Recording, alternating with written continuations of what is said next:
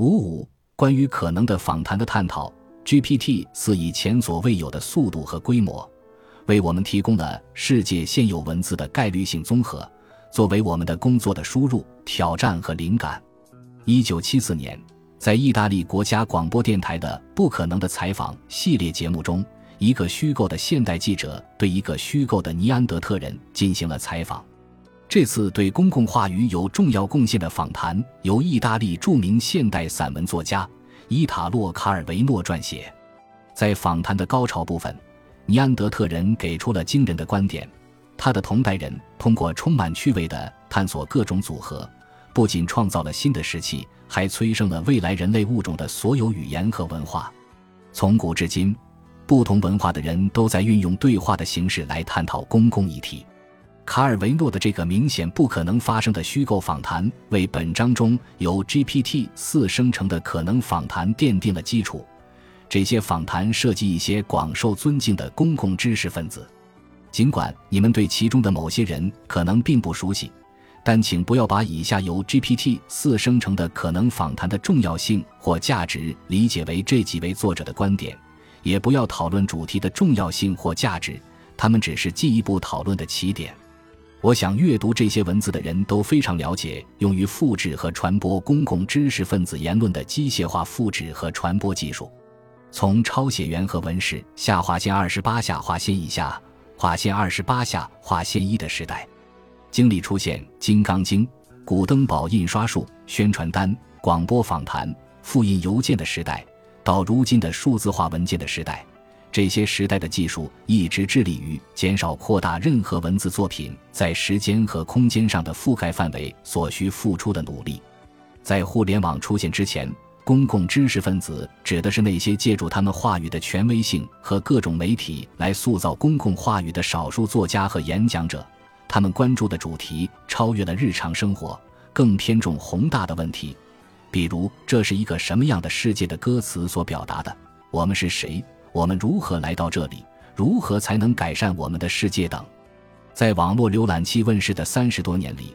我们看到公共话语变得更加民主化，因为创建、分发和搜索公共讨论的文字所需的成本、时间和精力都在减少。那么，GPT 四如何通过其以机械化方式生成的文字，延续互联网软件对公共知识分子角色的民主化？从而帮助那些为公共话语做出贡献的人呢？显然，GPT 四不是通过自动化撰写具有权威性的公共话语贡献来替代人们历尽艰辛才能获得的专业知识。相反，GPT 四为我们提供了一个强大的新工具，用于为我们的思维生成新的输入。在我们通过撰写话语做出自己的贡献之前，它为我们提供了一个丰富的新学习循环。我们向 GPT 四提出问题，GPT 四生成的输出本身又可以成为新的提示进行输入，或助力于我们自己的研究、思考和写作。GPT 四以前所未有的速度和规模，为我们提供了世界现有文字的概率性综合，作为我们的工作的输入、挑战和灵感。GPT 四是不是一种可以节省人工的设备？在当前语境下。我觉得这并非关键所在，重要的是，它可以成为提升工作成效的设备。七十多年前，学识渊博且极具影响力的学者西奥多·阿多诺在逃离纳粹德国时写到：下划线三十下划线以下划线三十下划线一，盲目玩弄手段也可以形成目标并拓展目标。以下由 AI 生成的可能的访谈，旨在展示 GPT 四在讨论某些典型的公共话题上的广度、深度及灵巧性。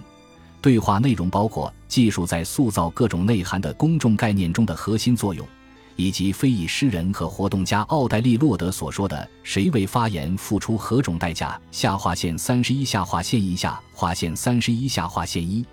每段访谈都是从类似提示中生成的十几个变体之一，每次生成的文本都会产生不同的短语和见解的组合。研究这些公共知识分子的专家们会在 GPT 四的输出中发现一些让他们点头称是的东西，同时也会有些引发他们深思的因素。这些内容之所以被称为可能的访谈，是因为他们是基于概率的。而非权威性的。公共话语是永无止息的。现在，我们有了一个新工具来协助完成这项工作。让我们来看看这个工具能发挥哪些作用。下划线三二下划线一下划线三二下划线一。霍夫曼，请撰写一篇关于爱丽丝·玛丽·昂扬和尤尔根·哈贝马斯之间的访谈，探讨互联网技术是否以及如何在结构上改变公共领域。GPT 四可能的访谈如下：采访者，欢迎收看我们的节目。我们很荣幸地邀请到了两位民主。传播和社会正义领域的杰出学者杨和哈贝马斯，非常感谢你们的参与。杨，谢谢邀请。哈贝马斯，很高兴来到这里。采访者，你们都对现代社会中公共领域的概念和作用进行了深入讨论，尤其是关于新媒体和互联网技术所带来的挑战和机遇。请问你们如何定义公共领域？又如何理解它对民主而言的重要性？杨，我认为公共领域是一个沟通互动的空间，公民在这里可以自由表达他们的观点，交流信息，讨论公共问题，进而影响公共舆论和决策。它对民主而言至关重要，因为它能够实现多元化视角和不同利益方的参与和表达，形成具有批判性的公共舆论。促进对公权力的问责和提升其响应能力，哈贝马斯，我同意这个定义。而我还想补充的是，公共领域不仅是一个空间，而且是一个规范的理想。它为理性和包容性的交流预设了一定的条件。这些条件包括参与者的自治和平等，公共领域的开放和可及性，论证的有效性和诚信，以及话语的反思性和连贯性。公共领域对民主至关重要，因为它有助于公民之间共同意愿和集体认同的形成，以及达成公共决策的合法性和理性。采访者，感谢你们阐明自己的立场。现在，我们来探讨这次讨论的主要问题：互联网技术对公共领域产生了哪些积极或消极的影响？它们在多大程度上改变了公共领域的结构和功能？杨。我认为互联网技术对公共领域产生了正面与负面的双重影响，以十分显著的方式改变了它，但未必如哈贝马斯及其追随者所预想的。互联网技术的积极作用表现在拓宽了公共领域的边界与多样性，使更多人能获取并创造信息，展开跨境沟通，构建或加入网络与行动，挑战并抵制主导话语及权力架构。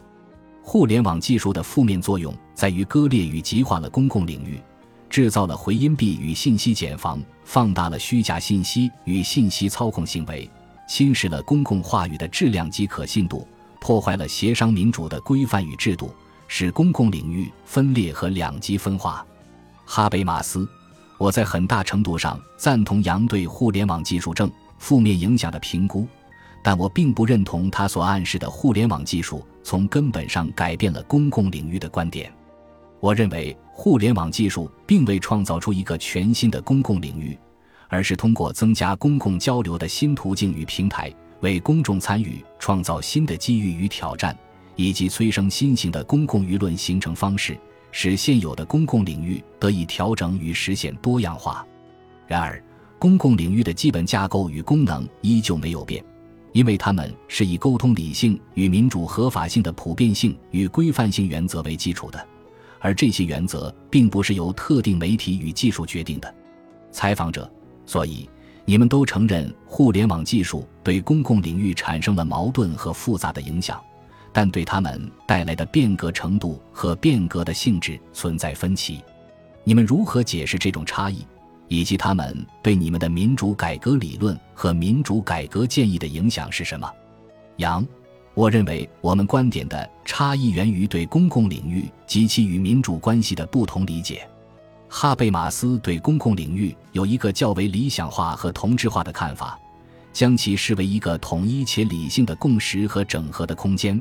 公民能够超越个人利益和身份，实现共同的理解和意愿。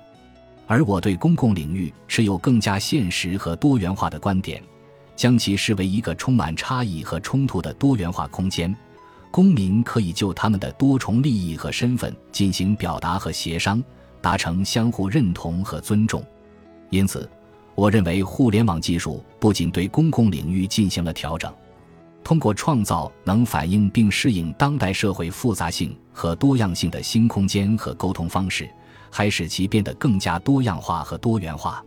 这对我的民主改革理论和建议产生了影响。因为我提倡一种更具包容性和对话性的民主模式，承认并关注公共领域的多样性和相互依存性。本集播放完毕，感谢您的收听，喜欢请订阅加关注，主页有更多精彩内容。